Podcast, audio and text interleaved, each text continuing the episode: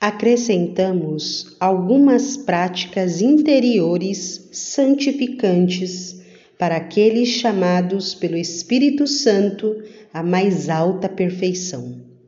Consiste em quatro palavras em fazer todas as suas ações por Maria, com Maria, em Maria e para Maria, a fim de fazê-las mais perfeitamente por Jesus, com Jesus, em Jesus e para Jesus.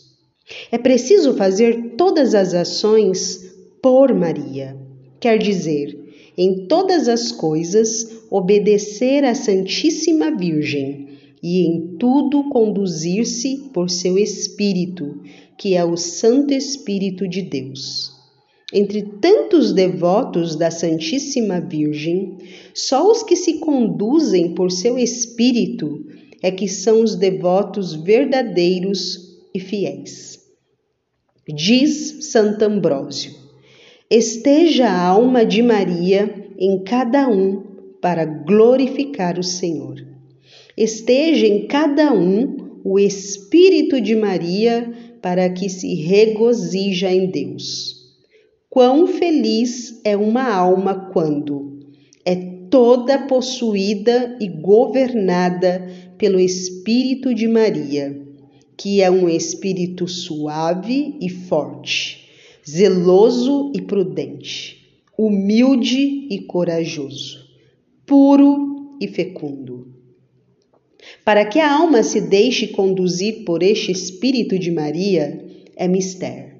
Renunciar ao próprio Espírito, às próprias luzes e vontades, antes de qualquer coisa.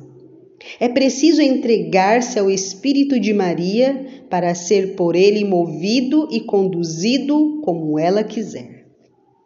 Cumpre colocar-se e permanecer entre suas mãos virginais como um instrumento nas mãos de um operário, como uma cítara nas mãos de um artista.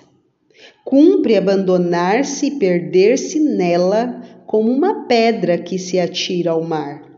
E ainda que não sintamos nenhuma doçura sensível neste ato de união, ele não deixa de ser verdadeiro. É preciso, de tempo em tempo, durante uma ação ou depois. Renovar o ato de oferecimento e de união, e quanto mais o fizermos, mais cedo nos santificaremos. É mister fazer todas as ações com Maria, isto é, em todas as ações, olhar Maria como um modelo acabado de todas as virtudes e perfeições que o Espírito Santo formou numa criatura e imitá-lo na medida de nossa capacidade. Cumpre, portanto, que cada ação, que em cada ação consideremos como Maria a fez ou faria se estivesse em nosso lugar.